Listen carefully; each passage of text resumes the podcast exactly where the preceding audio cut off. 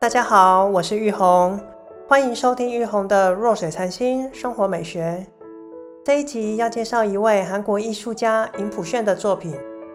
他的创作在这个场合只允许十八岁以上的成人进入观看。虽然说这次展出他的作品只有一件，但有几个亮点是很值得拿来分享的。艺术家精算透明线的长度，还有线与线之间的距离。搭配着光的来源，让影子如实的呈现。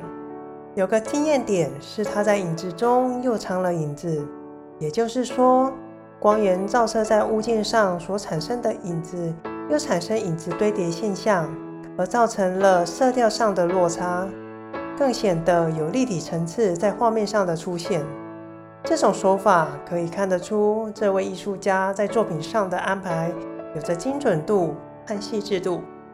此外，如果从侧面看，可以看出他巧妙的安排结构的层次顺序，让这一切好像是自然的发生，但其繁琐程度可以像是精密计算过的哦。